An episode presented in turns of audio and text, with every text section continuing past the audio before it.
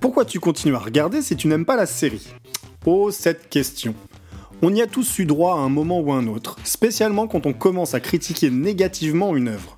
D'un côté, on ne peut pas en vouloir à nos interlocuteurs, c'est une sorte de mécanisme de défense. Des attaques régulières certainement redondantes, forcément ils le sentent comme une agression. Ça participe à l'idée d'un instinct de conservation, évacuer toute expression négative et garder l'impression que rien ne peut entamer la grandeur ou les qualités de leur série fétiche. On peut le faire avec plus ou moins de bienveillance, ou plus ou moins d'agressivité, mais quand on aime, la passion l'emporte trop souvent sur la raison. Et il est probable qu'on ait tenu, nous aussi, cette position, ne jetons aucune pierre. Parce qu'on ne peut pas leur donner complètement tort. En effet, pourquoi continuer à regarder une série dont chaque épisode devient un peu plus une souffrance? Il y a la rigueur professionnelle. Parce que regarder des séries, c'est aussi un métier. Enfin en parler surtout, et pour cela il faut le savoir s'informer pour prétendre savoir de quoi on parle. Donc se plaindre auprès des journalistes dont parler des séries est littéralement ce pourquoi ils sont payés n'a pas beaucoup de sens. On peut essayer d'entamer une discussion, tenter de comprendre les raisons de cette critique négative, apprécier un autre point de vue et voir comment ce point de vue évolue. Après tout, la critique série est un exercice vivant et on peut être amené à réviser son jugement. Mais l'injonction à arrêter le visionnage d'une série et en parler, ça non, c'est du non-sens ravalez votre fiel et profitez du plaisir que cette série vous octroie sans vous soucier du reste. Mais quand ce n'est pas un métier, il y a le complétisme, concept déjà un peu plus délicat à appréhender. Cette pulsion qui veut que toute œuvre ou chose entamée soit menée à leur terme. Il doit exister quelques raisons psychologiques derrière ça, mais toujours est-il qu'on peut être amené à subir une série jusqu'à son terme. Et si ça peut paraître abstrait ou inconcevable pour d'autres, il faut néanmoins accepter cet instinct presque masochiste d'accomplissement. Il n'y a pas de sentiment de fierté un peu dédaigneuse à dire oui, je l'ai vu jusqu'au bout. C'est purement psychologique. Quand on commence, on finit.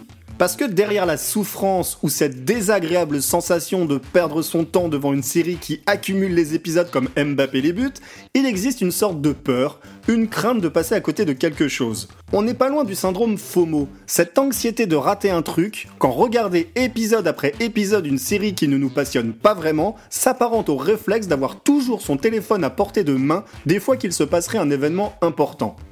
En effet, ça engage un rapport pas toujours très sain avec le fait de regarder une série, comme si on répondait à une injonction sociale où ne pas voir une œuvre en particulier peut devenir excluant. Vous vous souvenez de cette publicité sur les antibiotiques, qui ne sont pas automatiques? Eh bien, pendant longtemps, vous pouviez refaire le sketch avec Serifil et Game of Thrones. Tu es Serifil Oui. Tu regardes Game of Thrones? Non. Eh bien, t'es pas Serifil mais au-delà de cet aspect socio-culturel problématique, il y a une dimension d'ordre contractuel. Parce qu'elle n'est pas totalement infondée, cette peur de manquer quelque chose. Il existe des séries qui ont lamentablement raté leur début pour s'élever au fur et à mesure de leur existence. C'est souvent le cas pour les sitcoms qui ont parfois besoin d'un temps de rodage pour trouver leur style, l'humour et leur rythme de croisière. Et dans le cas d'une comédie, c'est aussi voir à quoi répond le public. La sitcom Mom, c'est une saison passable avant de devenir géniale parce que les auteurs auront en partie compris l'importance du personnage d'Alison Janet. Dans le cas d'une série dramatique, c'est parfois une évolution quasi transcendantale. Après sa première saison, on ne considérait pas vraiment Engrenage. Même chose pour Star Trek The Next Generation. Aujourd'hui, a-t-on besoin de revenir sur leur qualité?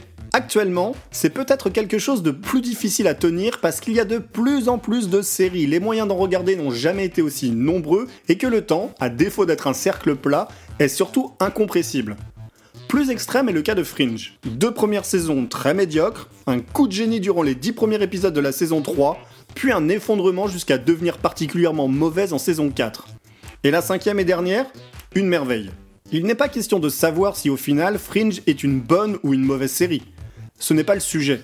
Mais alors qu'on avait toutes les raisons du monde d'arrêter la série dès sa première saison, cette persévérance douloureuse a finalement été récompensée.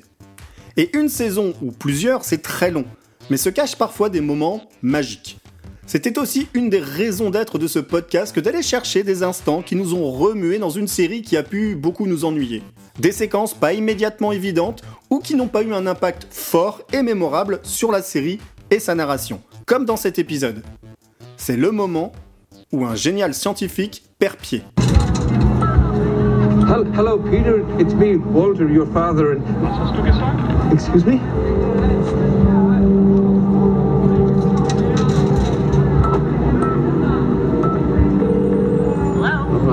I, I fear I may have dialed the wrong number again. My name is Walter.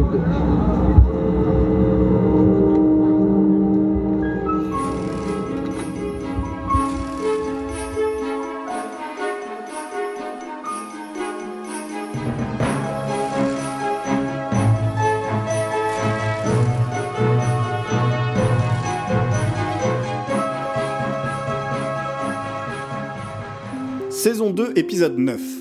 Dans Fringe, on s'était habitué au côté lunaire de Walter, capable de penser aux plus improbables concepts scientifiques, mais passer à côté de choses élémentaires.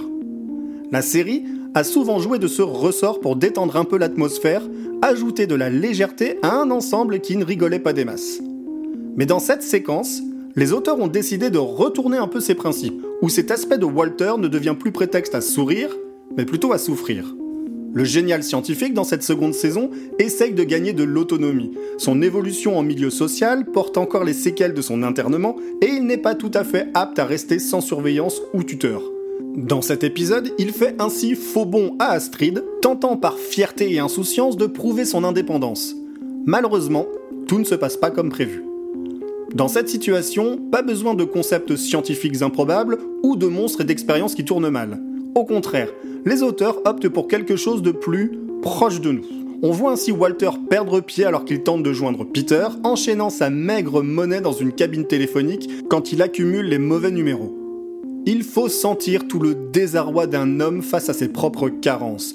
Carences dont il a conscience mais contre lesquelles il ne peut rien. On n'est pas loin de cette forme de démence liée à la vieillesse entre sénilité et maladie d'Alzheimer. Les souvenirs qui vous échappent, l'impossibilité de nommer les choses, l'obstination dans l'erreur. John Noble joue parfaitement cette soudaine perdition, la fébrilité dans la voix, le vide dans son regard, les mains qui tremblent à mesure que la panique l'envahit, tout le désarroi d'un homme à l'intelligence hors du commun et qui se trouve diminué sur des choses aussi basiques. La séquence se poursuit avec une Astrid inquiète et un Peter, son fils, qui tente de la rassurer, et lui avec, en se disant qu'il a sur lui l'argent pour rentrer en bus, argent que l'on sait disparu dans les entrailles d'une cabine téléphonique. L'image de Walter assis sur un banc, complètement perdu et incapable de trouver une solution à sa détresse est déchirante. Pourquoi cette séquence est aussi forte? Parce qu'elle s'inscrit dans une série qui oscille entre la science-fiction et le fantastique. C'est un brusque retour sur des choses concrètes, pragmatiques, tristement familières. Ce contraste agit comme un accélérateur. Il renforce la puissance de la scène car elle nous prend par surprise et rétrécit l'écart qui nous sépare entre l'improbabilité de son existence et notre réalité. Elle reproduit l'effet de la mort de Joyce dans Buffy. Quand, dans une série où s'illustre tout le bestiaire fantastique, le personnage meurt d'une rupture d'anévrisme. Ça renforce ce sentiment d'injustice et la douloureuse fatalité de la vie. On oublie un temps les opérations sur le cerveau de Walter, les mondes parallèles, les monstres de la semaine pour se recentrer sur l'humain et sa profonde détresse de voir des actes aussi simples qu'un numéro de téléphone devient une véritable épreuve.